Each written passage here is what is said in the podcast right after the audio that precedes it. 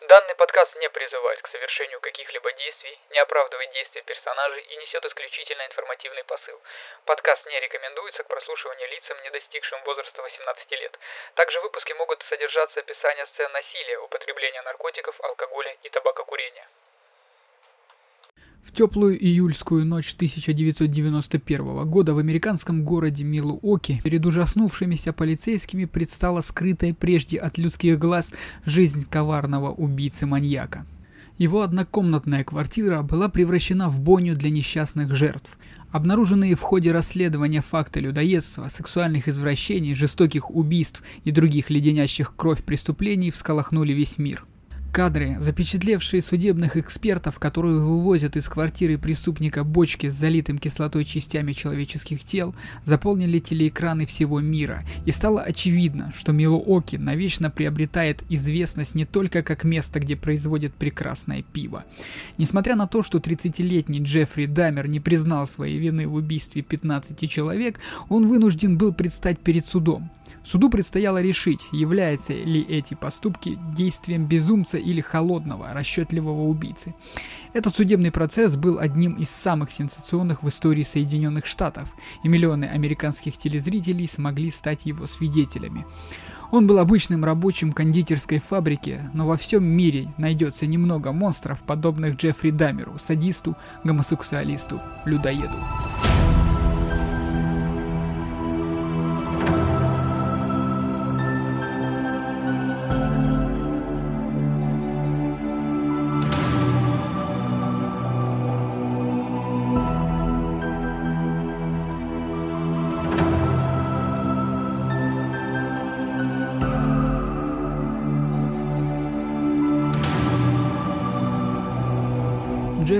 Лайонел Даммер родился 21 мая 1960 года в евангелистском диаконистском госпитале Вест-Эллис, штат Висконсин.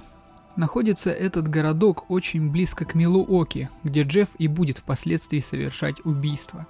Его отец Лайонел Герберт Даммер работал ученым-химиком, был заядлым трудоголиком. Мать Джойс Даммер в девичестве Флинт. Вынашивая Джеффа, она постоянно была в депрессии и горстями пила таблетки, как писал впоследствии отец Дамера.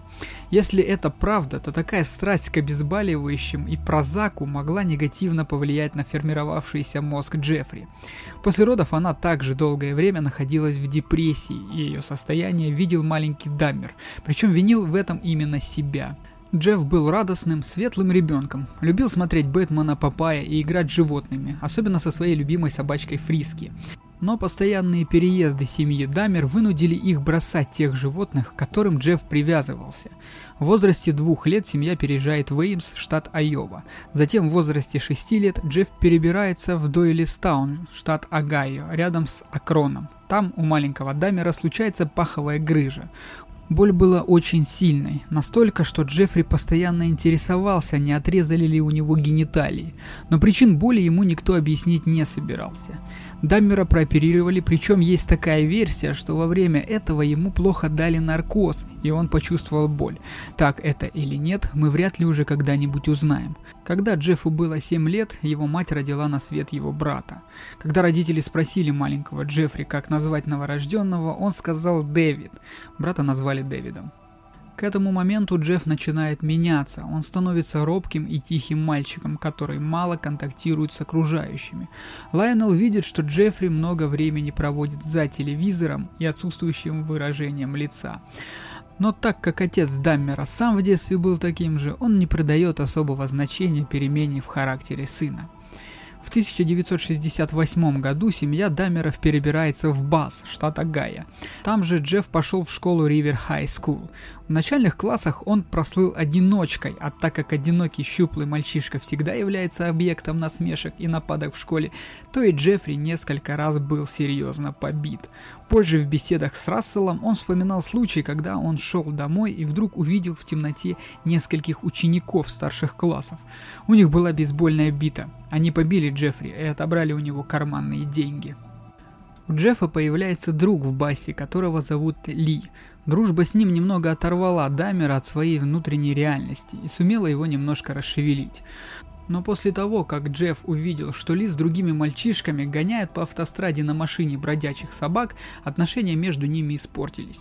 Есть такой слух, что Ли убил лягушку Джеффри, и после этого они поссорились окончательно. В девятом классе на уроках биологии в классе Дамера были опыты с мелкими животными. Он взял оттуда останки одного из них, принес домой и сохранил его скелет.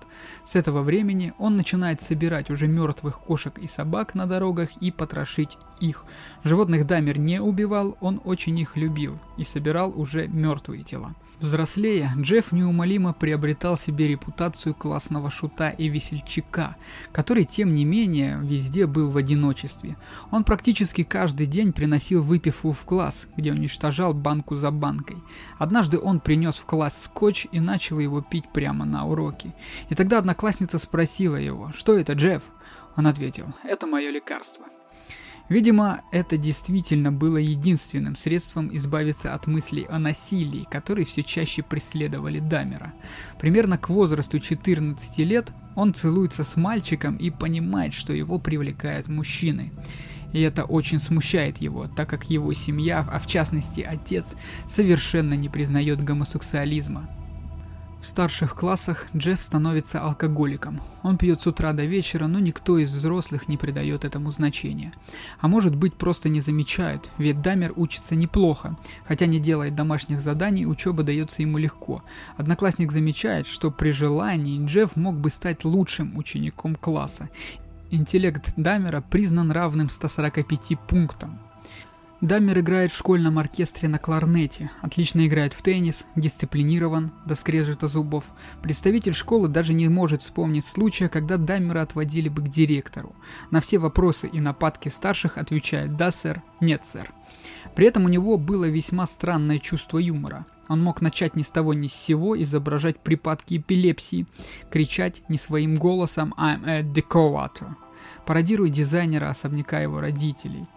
Это настолько нравится его одноклассникам, что они организовывают фан-клуб Даммера, а выражение «going Даммер» становится нарицательным, означая «сделай что-нибудь смешное и классное».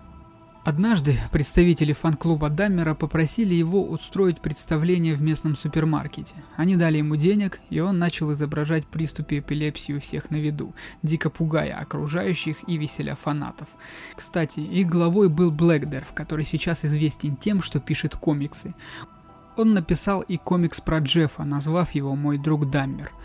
Также Дерв вспоминает, как однажды Джеффри приклеил свое фото к обществу National Honor Society, в школе членом которого, собственно, не являлся. Глава клуба, увидев его там, заштриховал его лицо черным маркером, что, наверное, явилось символом потерянной юности Даммера. Дерф рассказывал и о случае на рыбалке, когда Джефф поймал рыбу, долго смотрел на нее, а потом ни с того ни с сего распотрошил ее. На вскрик Дерфа «На кое ты это дело?» сделал, Дамер тихо ответил «Я просто хотел посмотреть, какая она изнутри». В другой раз он с одноклассниками сумели пробраться в приемную вице-президента Уолтера Мандейла, и все благодаря смекалке Джеффа и его умению говорить. Также он сумел поговорить с юмористом Артом Бачвальдом. Наверное, из интереса, сможет ли он сделать или нет. Дамер всячески пытается привлечь к себе внимание, но никто особо им не интересуется. Один из одноклассников впоследствии говорил. «Было так очевидно, что он как будто кричал «Обратите на меня внимание! Уделите мне хоть каплю времени!» Но никто этого не делал. К концу школы выпивка уже мало удерживает Джеффа от фантазий о сексе с мужчинами без сознания. Он не знает, как рассказать об этом хоть кому-нибудь, поэтому держит все в себе и постоянно пьет. Однажды он видит статью в газете о разбившемся мотоциклисте. Дамер влюбляется в этого молодого человека по фотографии и даже специально приходит на кладбище посмотреть на труп. Затем в ванную вспоминает это и мастурбирует. Еще Дамер свидетельствовал о случае, когда он взял бейсбольную биту и поджидал в кустах местного бегуна трусцой. Спортсмен бегал там каждый день, поэтому Джефф уже воображал, как он поколотит его до бессознательного состояния и сделает то, что хочет. Но в этот день бегуна не было, и Дамер ушел ни с чем. Больше он таких попыток не предпринимал. Итак, в 1978 году Дамер заканчивает школу. На выпускной вечер он зовет Бриджит Гейер, в некоторых источниках Лару Смит, выяснить истинность слов или той, или иной возможным теперь не представляется. У него не хватает духу сделать это самому, поэтому он просит подругу Бриджит сделать это за него. Гейра соглашается, и Дамер приезжает за ней в вечер балла. Он очень сильно нервничает. Одет в коричневые брюки, рубашку, жакет и галстук. Другие мальчишки надели костюмы и смокинги, а он выделился. Он настолько нервничает, что никак не может застегнуть платье Бриджит. Она говорила, что его как будто сковывало, когда он пытался приближаться к девушкам. А уж тем более застегнуть платье. В общем, матери Смит приходится сделать это за него. Вскоре после того, как они приезжают на выпускной, Джефф вдруг уезжает, оставив Бриджит в одиночестве. Можно представить, как она себя чувствует. Уже где-то около 11 вечера Даммер возвращается. Он выглядит нетрезвым. Он везет Бриджит в Макдональдс, там объясняет, что он гей, и уезжал к своему другу, который не был на вечере. Они поругались из-за того, что Джефф пригласил Бриджит, затем он отвозит ее домой и на прощание не целует, а жмет руку. Через несколько недель Гейер опять встречается с Джеффом у него дома. С ним еще шесть человек. Они усаживаются вокруг стола и ставят свечку посередине. Бриджит интересуется, что это все значит, и один из подростков говорит, что у Джеффа сейчас будет сеанс. «Сеанс чего?» – спрашивает Бриджит. Не отвечая, друг Дамера кричит. «Давайте позовем Люцифера». Сначала Гейгер подумала, что это шутка, но когда свечу посередине стола при этих словах вдруг задувает какая-то невидимая сила, она выбегает из дома и снаружи ждет, когда ее подруга тоже выйдет. По словам Бриджит, она никогда не думала, что Дамер способен убить человека. Скорее, говорила она, он был похож на того, кто склонен к самоубийству. Другой одноклассник Джеффа видел его другим, и на встрече выпускников на вопрос «А никто не знает, где сейчас Дамер?» ответил он, наверное, серийный убийца. Все время учебы Джеффа в старших классах в отношениях его родителей появляются трудности и размолвки. Джефф очень переживает по этому поводу, внешне это не показывает, но когда остается один в лесу, в бессилии и отчаянии бьет палкой по кустам. Когда Дамер окончил школу в 1978 году, Джойс и Лайонел развелись. Не в силах видеть друг друга, они разъехались по разным городам. Лайонел уезжает в гостиницу в нескольких милях от Баса, Джойс забирает Дэвида и уезжает далеко из города. 18-летнего Даммера родители оставляют одного без еды, денег и внимания. Даммер пребывает в рассеянности и ужасе. 18 июня 1978 года он садится в машину отца и едет, куда глаза глядят. Интересно отметить, что к этому времени его фантазии о сексуальных приключениях с молодыми людьми еще больше обостряются. Одна из его фантазий – молодой человек, путешествующий автостопом. Молодой, с красивым торсом. Он будет Джеффу и другом, и любовником. И вот, проезжая очередной поворот, Дамер видит молодого автостопщика с шикарной фигурой, который едет на концерт. Джефф решает прислушаться к голосу разума и проехать мимо него но уже через пару миль он разворачивает машину и подбирает парня. Поклонника рок-музыки звали Стивен Хикс, 19 лет. Дамер отвозит его к себе домой. Они там пьют, курят траву и веселятся. Но потом Хикс хочет уйти. Джефф же совсем этого не хочет. Он начинает уговаривать Стивена остаться. Хикс отказывается, так как Джефф уже изрядно пьян и обкурен. Стивен идет к выходу из дома, но тут Дамер ударяет его по голове массивной ручной гирей. Затем душит. Позже Дамер говорил, что не хотел убивать Хикса, а хотел только лишь заставить его остаться. Произошедшее отрезвляет Дамера. Он понимает, что натворил и приходит в ужас. Джефф понимает, что нужно избавиться от тела. Он хочет его расчленить, но не может. Для этого ему приходится выпить. Он укладывает части тела в полиэтиленовые мешки, грузит их в багажник машины и едет прятать их. По дороге его останавливает полицейский за нарушение правил дорожного движения. Дамер объясняет, что у него развелись родители, и он пытается успокоить себя поездкой по окрестностям. Коп выслушивает объяснение Джеффа и просит открыть багажник машины. Посмотрев туда, он указывает на мешки для мусора и спрашивает, что в них. Джеффри отвечает, что это лишь мусор и ничего более. Коп его отпускает. Джефф отвозит мешки в лес и разбрасывает их содержимое по большой территории. Голову Хиггса он сначала сохраняет, затем и ее выбрасывает в реку. Следующие несколько недель он ждет объявления в газетах о пропаже Стивена, его фотороботы и все в этом духе. И ничего. Он понимает, что сумел совершить идеальное убийство, что никто не знает ни о том, что он совершил, ни о том, что он гей, ни о его фантазиях. Секретно стала большей частью его жизни во многом благодаря вот таким наблюдениям об абсолютном равнодушии окружающих людей. Джефф очень сильно переживает по поводу убийства Хикса. Он плачет, пьет, несколько раз пытается покончить жизнь самоубийством, но после того, как он почувствовал вкус крови, он уже безвозвратно стал другим. В сентябре 1978 года Джеффри поступает в Государственный университет Огайо, но из-за проблем с алкоголем он вылетает уже к концу года. Для того, чтобы раздобыть деньги на выпивку, он несколько раз сдает кровь в местный центр донорства. Из-за алкоголя он несколько раз ввязывался в серьезные драки, в которых его травмируют, причем весьма серьезно. 24 декабря 1978 года Лайонел Дамер женится на Шерри Дин Джордан. С мачехой у Дамера устанавливаются неплохие отношения, хотя мать он любит очень сильно. В январе 1979 года Лайнелу надоедает, что сын сидит дома без дела. Поэтому он предлагает ему либо устроиться на работу, либо идти в армию. Джеффри выбирает службу в армии. Весной 1980 года Дамер служит в форте Маккален в Алабаме, где он проходит подготовку, чтобы стать военным офицером.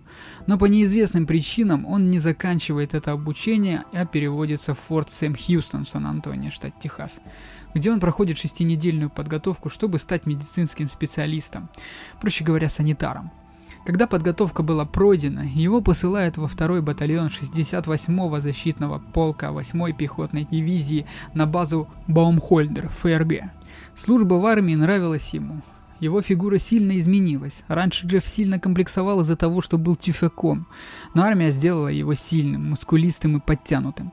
Во время службы он все еще сильно пил, слыл одиночкой.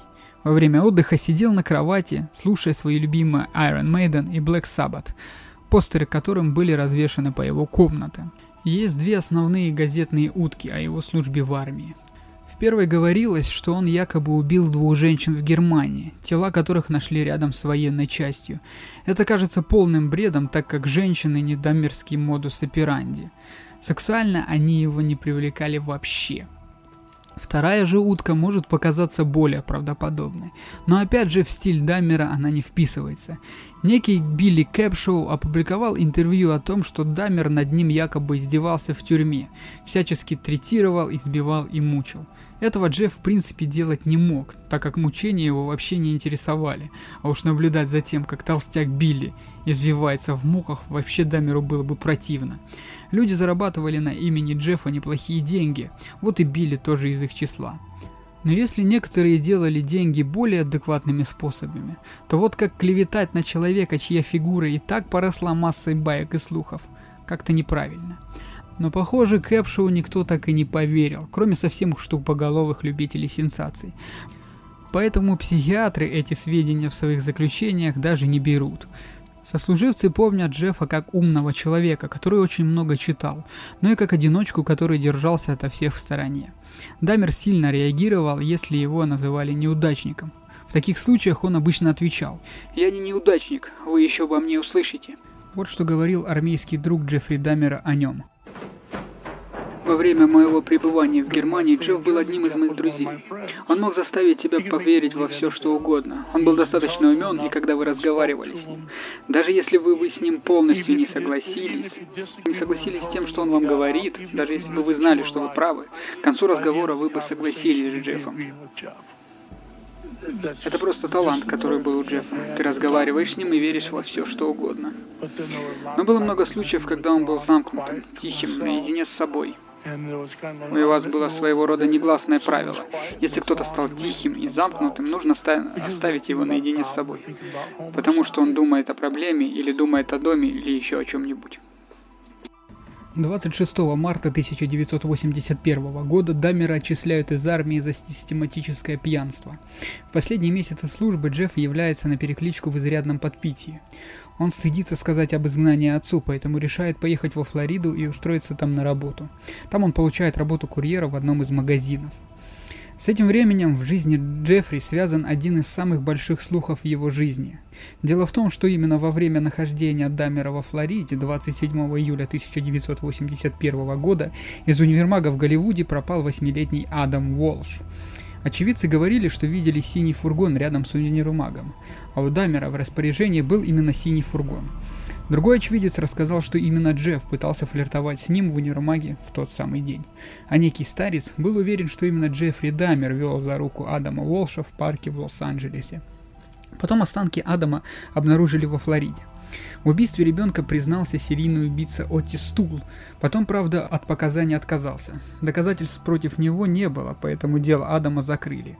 Отти же отбывал срок за другое преступление и скончался в тюрьме в 1996 году. Наверняка убийца Адама Уолша Отти Стул потому что именно его профиль подходил как никогда лучше. Профиль убийцы, действовавшего в паре с не менее известным Генри Ли Лукасом, с которым они убили более 200 человек. Говорили, что около 500. Но о них мы поговорим в следующем выпуске подкаста. А пока на преступления, которые Даммер обычно совершал, это убийство категорически не похоже. Хотя бы из-за возраста Адама. Восьмилетний ребенок не привлек бы Даммера в сексуальном плане. Однако некий умник решил заработать денежку и издать книгу с заголовком вроде «Джеффри Даммер убил Адама Уолша», в которой представлены показания этих самых свидетелей, псевдодоказательства и прочее.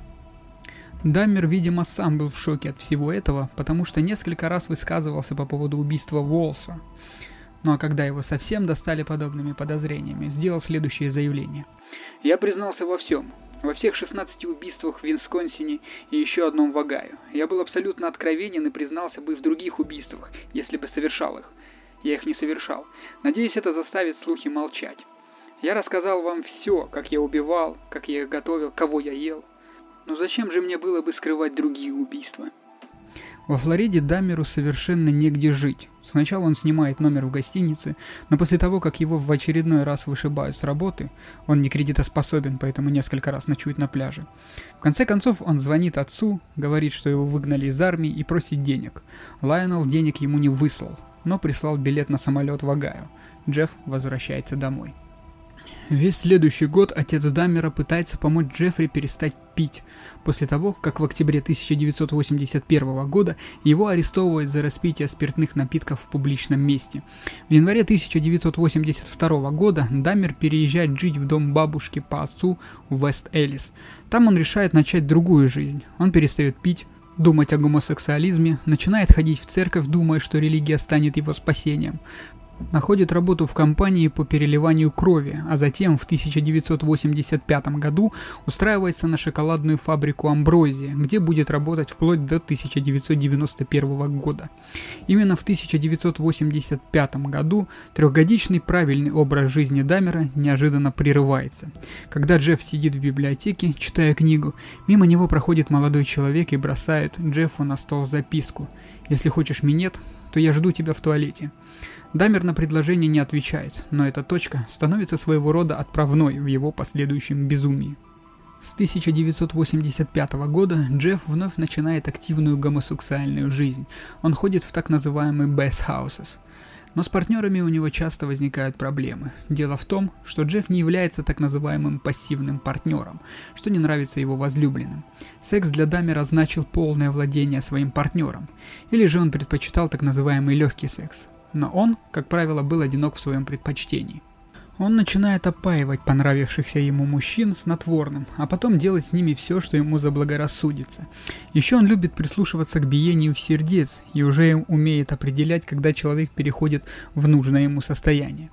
Но после одного инцидента один из людей, опоенных Дамером, впал в кому и чуть не умер в больнице.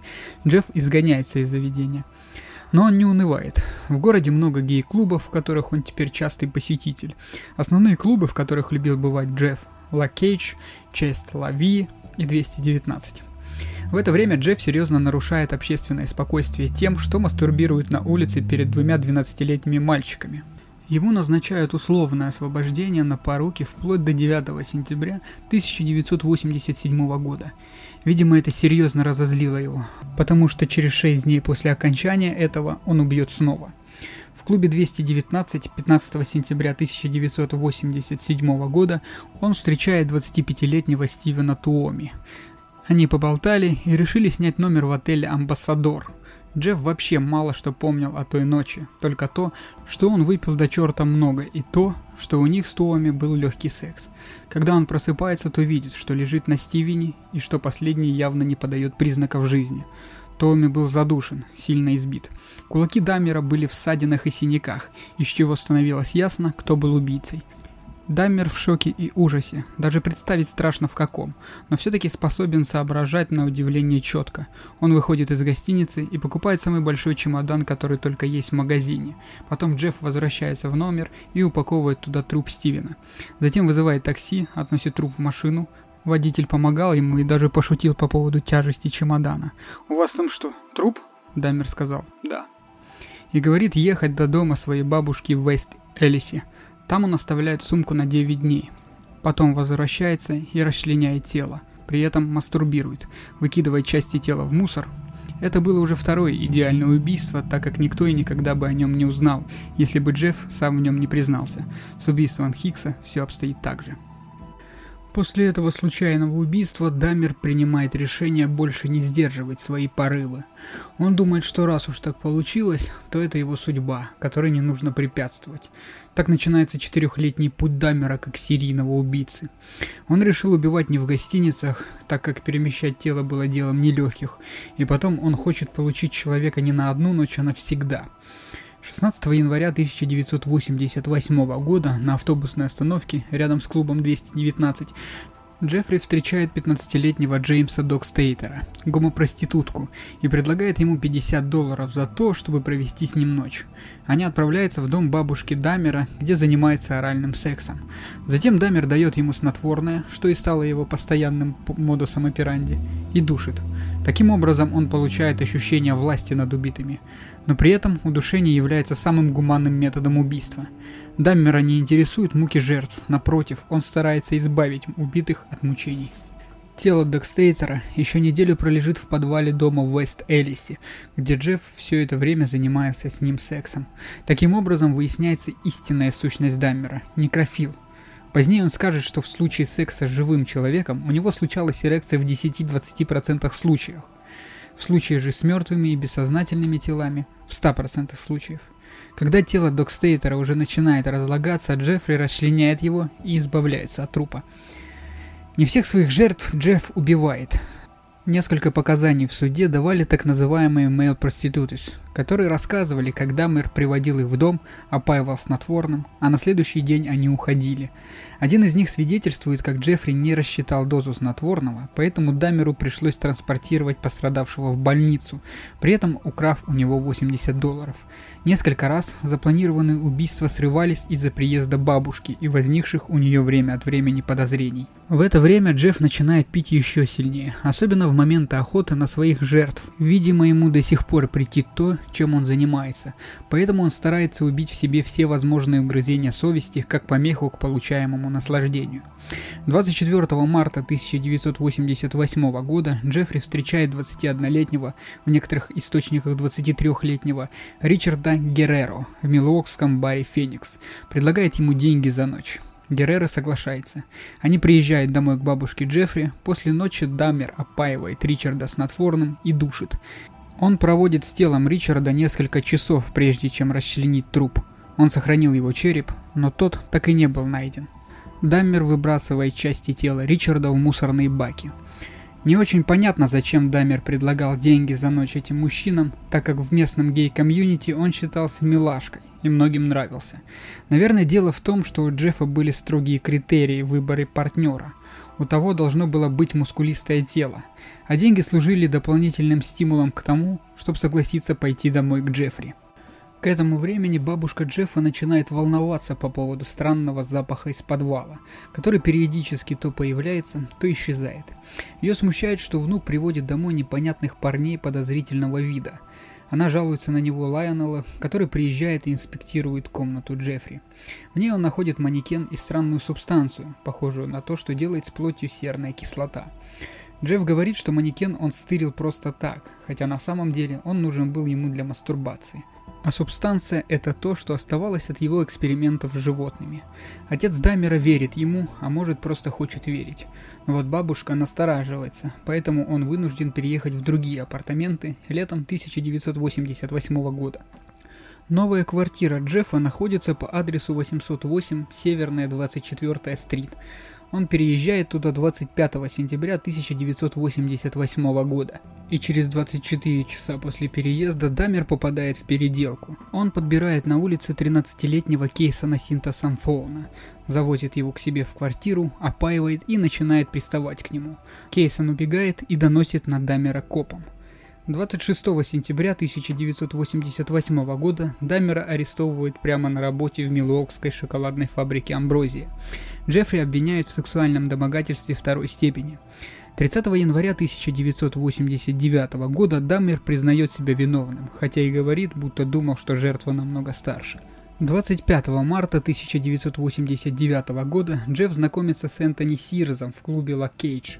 Сирз сам предложил Дамеру секс. Джеффри и Тони отвозят на машине один из друзей Сирза. Джефф приводит Тони в дом своей бабушки, справедливо полагая, что за его домом могут следить копы. После того, как Джефф проводит с Сирзом ночь, он душит его и расчленяет. Он сохраняет от Сирза голову и гениталии, которые держит в специальной коробке на замке. С этой коробкой связана история, произошедшая в марте 1989 года.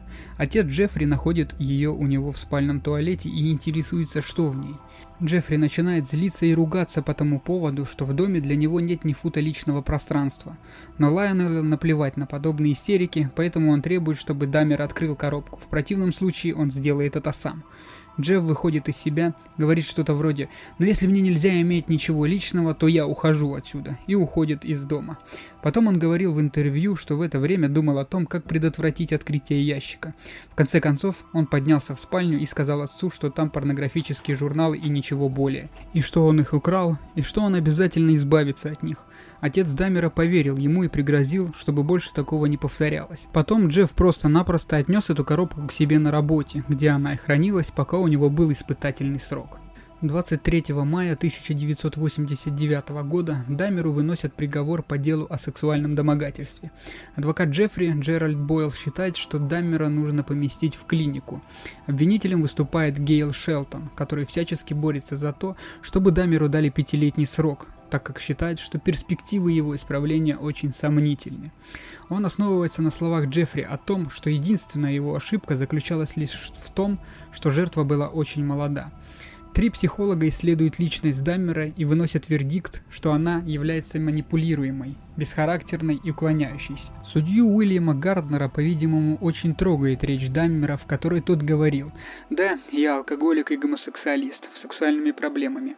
Он дает ему пять лет испытательного срока и один год тюрьмы, условно, то есть Джефф обязывается приходить в тюрьму на ночевку. В марте 1990 года Даммер освобожден от посещений тюрьмы. Его отец пишет судье прошение о том, чтобы Дамера не выпускали до конца курса лечения от алкоголизма. Прошение игнорируется. Дамер переселяется к бабушке с условием, что в ближайшее время он найдет себе съемную квартиру. 14 мая 1990 года Джефф переезжает в теперь уже знаменитую квартиру 213, которая находится в Милуоке по адресу Северная 24 стрит 924. Там он будет жить вплоть до 1991 года. К этому времени он начинает увлекаться некоторыми персонажами из различных кинофильмов, а в особенности Дартом Вейдертом из «Звездных войн. Возвращение джедая» и героем, называющим себя сатаной в «Экзорцисте 3». Джефф также хочет купить себе желтые линзы, чтобы так ходить по улице и в клубах. Желтые глаза были у персонажа в «Экзорцисте». Для Дамера это некоторое олицетворение силы и могущества, к которым он так стремился – также фильмы для него служат неким средством для восхождения в нужное состояние перед тем, как выйти на охоту. Иногда он приводит жертв домой, и они смотрят эти фильмы вместе. Причем Джефф уделяет внимание тем сценам, которые для него олицетворяют зло и силу. Он как бы примеряет на себя роли этих отрицательных персонажей, потому что в то время действительно чувствует себя олицетворением зла, ненависти и смерти. Отдельно стоит сказать и про план алтаря у себя в квартире. Течение его прогрессирующего превращения из организованного несоциального в дезорганизованного асоциального серийного убийцу, Даммера начинают посещать все более сумасбродные идеи. Одна из них – алтарь. Он хочет купить себе большое черное кресло, как у Вейдера, которое бы значило его могущество и силу. Напротив кресла должен был находиться стол с черепами на нем, окруженными свечами. На стенах Джефф хочет повесить скелеты жертв. Идея, как можно понять, уже совсем неорганизованного серийника. Эта трансформация, кстати, потом и сыграет главную роль в поимке Даммера. 20 мая 1990 года в клубе 219 Джефф встречает 26-летнего Раймонда Смита. Он предлагает ему позировать для фото, Раймонд соглашается. Они идут в квартиру Джеффри, где тот предлагает ему выпить и посмотреть кино. После он подсыпает ему виски снотворное и душит. Затем, стоит упомянуть, что это было впервые, Джефф делает фотографии мертвого тела в различных позах, около 15 штук. До убийства Раймонда Даммер пытался убить другого мужчину. Он пригласил того домой, где Джефф сделал обычное питье для жертв в кофейной чашке. Однако Даммер перепутал чашки и уснул сам. Пока он спал, неудавшаяся жертва грабит Джеффа на сумму 300 долларов. Джефф не донес об этом полиции. Впоследствии он заявляет, что задушил бы жертву, если бы не перепутал чашки. После этого Джефф встречает молодого человека с инициалами ЛП, официанта. Он был латиноамериканцем, и Джеффри дал ему на вид лет 16-17. Дамер предлагает пойти к нему домой, официант соглашается. Там они немного пошаливают под нехорошие видео. У Джеффа не было пилюль со снотворным в те выходные, поэтому он попытался действовать насильно. Официант вырывается из его цепких объятий и уходит, обещая вызвать полицию. Затем он возвращается и просит у Дамера деньги на такси. Джефф шалеет от такой наглости и пытается задушить хама, но потом успокаивается, и они идут в спальню. Затем Дамер вызывает такси этому официанту, тот уезжает и вызывает копов.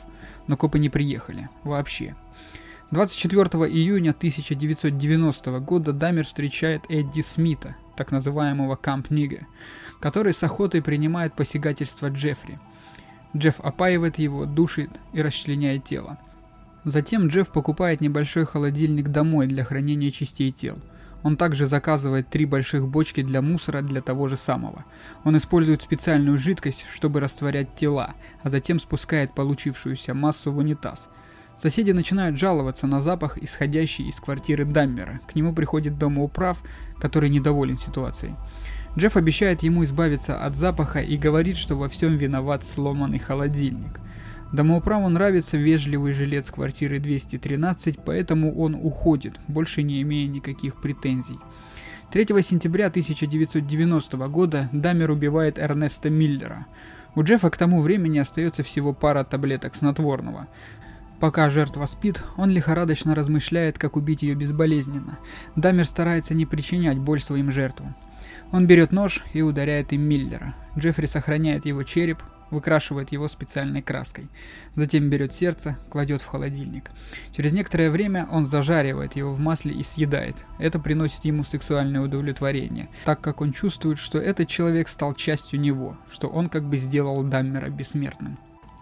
24 сентября 1990 года Джефф встречает Дэвида Томаса, приводит его к себе домой и опаивает снотворным.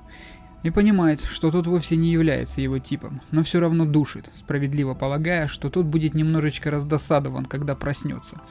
18 февраля 1991 года Кертис Слоттер. Джефф приводит его домой, опаивает, пристегивает наручниками. Это был первый раз, когда он ими воспользовался. Делает фотографии тела. 7 апреля 1991 года Эррол Линси. Это был первый раз, когда Джефф пробует просверлить отверстие в черепе жертвы. Он опаивает Линси снотворным, затем притворяет в жизнь идею от так называемой техники убивания центра воли. В отверстие в черепе Линси он вливает раствор кислоты. Когда тот просыпается, то выглядит более-менее адекватно, но заторможен, дезориентирован и слаб. Дамер понял, что затея провалилась, а поэтому дает ему больше снотворного, а затем душит. Возникает вопрос, почему же идея не сработала, когда Линси был жив и уже никуда не мог уйти? Да дело в том, что Джефф хотел себе секс-раба, а не распростертое на диване тело. Он хотел убить волю людей, чтобы они исполняли все, что он пожелает. 24 мая 1991 года Тони Хьюз, 32 года. Хьюз был глухонемым, так что Джеффу приходится написать на листочке предложение позировать на фото за 50 долларов. Хьюз соглашается. Дамер не хочет убивать его, а пробовать на нем эту самую технику просверливания дырочек в черепе. Он сделал собственное отверстие в черепе, залил туда кислоту, и Хьюз через некоторое время умер. 27 мая 1991 года 14-летний Конорак Синтасомфоун. Джефф встречает его в супермаркете Grand Avenue Mall, где предлагает Конораку 50 долларов за то, чтобы тот пошел с ним в апартаменты 213 выпить, пофотографироваться, посмотреть телевизор. Тот соглашается. Они идут домой к Джеффу. Около пяти часов вечера они были в квартире 213. Синта Самфон начинает позировать Дамеру на фото, затем заходит в спальню к Джеффу в это время там все еще находится труп Хьюза, тело лежит на полу. Но Конорак не обратил на него внимания, скорее всего из-за снотворного, которое Джеффри уже умудрился подмешать тому виски с колой. После того, как Конорак отрубается, Джефф сверлит ему дырку в черепе и заливает туда кислоту. Затем он устает от всего этого, пьет пиво, смотрит телевизор и сам засыпает. После нескольких часов сна Дамер просыпается, уже около нуля часов ночи, может быть больше, и видит, как Конорак спит.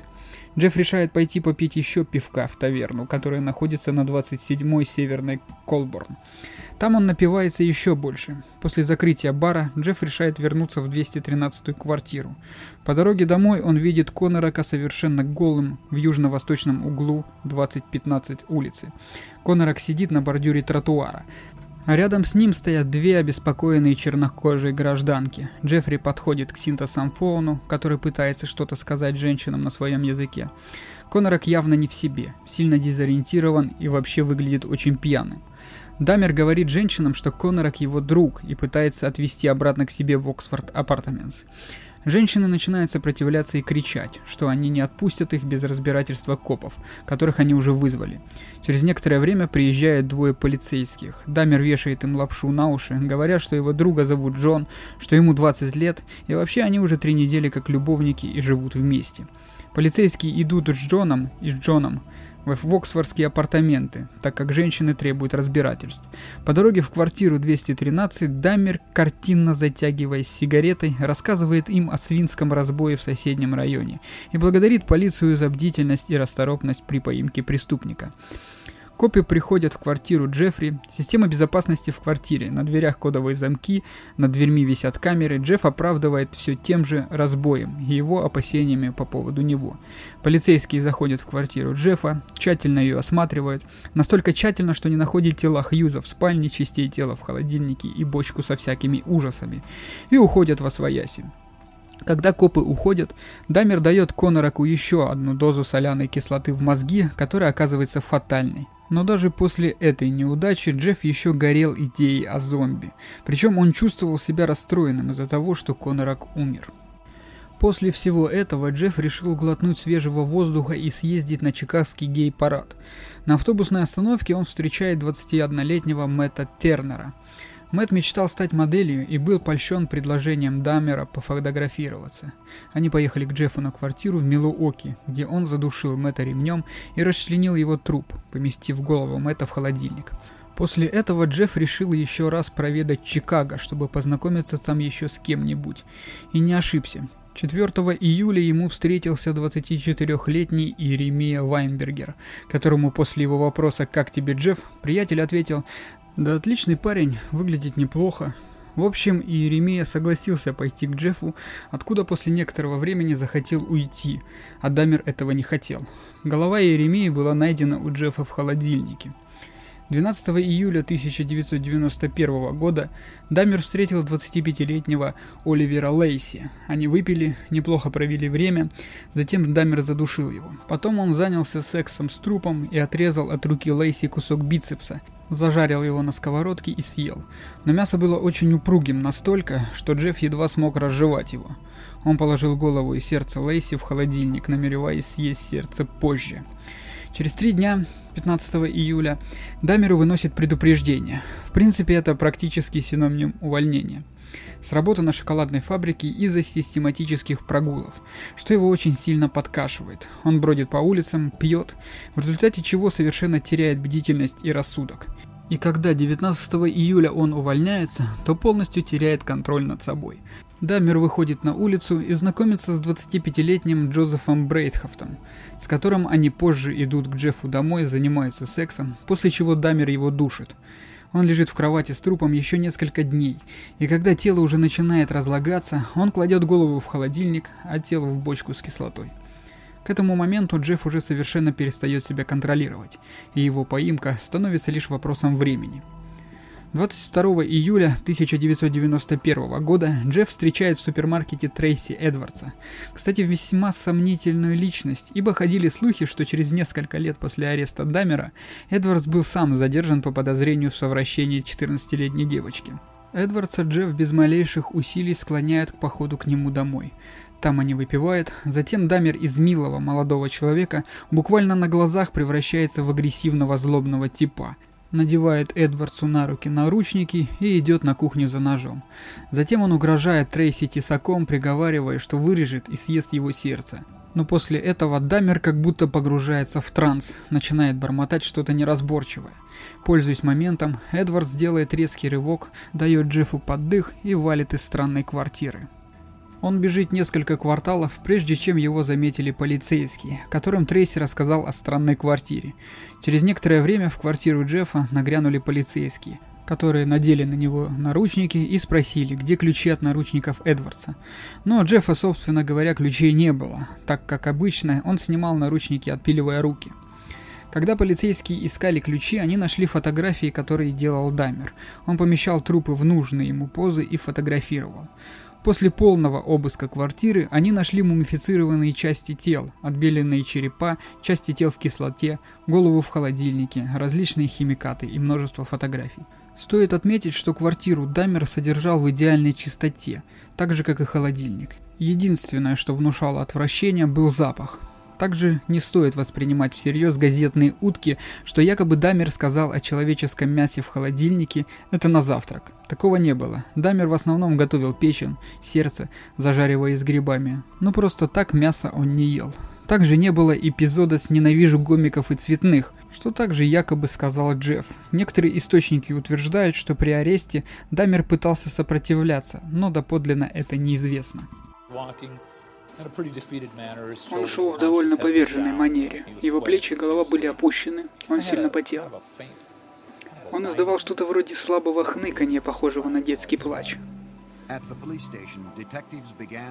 В полицейском участке детективы начали марафон допроса предполагаемого убийцы. Дамер сначала обвинил в случившемся выпивку, а не себя, сказав, что его бы не поймали, если бы он не был так пьян. Но теперь Дамер был явно напуган. В комнате для допросов его лицо выражало ужас и почти истерику. В ту первую ночь, когда он выходил из алкогольного опьянения и наконец понял, что концерт окончен, он был пойман. Он несколько раз плакал, он впадал в ярость, а кроме того он просил убить себя. Он вставал и набрасывался пару раз. Рассказывает детектив Патрик Кеннеди об аресте Даммера. Друзья, Данный эпизод получается очень большим, поэтому я решил разбить его на две части. Надеюсь на ваше понимание. Также попрошу вас распространить данный подкаст, рассказать о нем друзьям и близким. По возможности оцените данный выпуск на вашей платформе, если это возможно. Данный подкаст выходит на всех актуальных подкаст-площадках Apple Podcast, Google Podcast, CastBox, Яндекс.Музыка и прочих. Спасибо за внимание. Пока.